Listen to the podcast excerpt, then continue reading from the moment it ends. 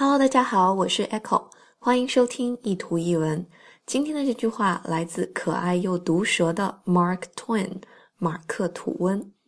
Do not argue with an idiot. He will drag you down to his level and beat you with experience. Argue with somebody 是跟某人争论的意思。Idiot，idiot 就是平时我们跟别人吵架的时候可能会骂对方。白痴、傻叉，就是这个词 ，idiot。Do not argue with an idiot，意思就是不要跟傻逼吵架。为什么呢？He will drag you down to his level，他会把你拉低到他的 level，他的水平。And beat you with experience，beat you 就是打败你，并且会用他的经验来打败你。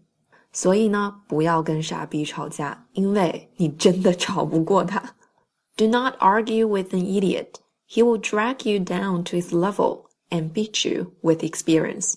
欢迎大家关注我的微信公众平台“念念英文”以及新浪微博 “Echo 念念英文”。I'll see you there. Bye.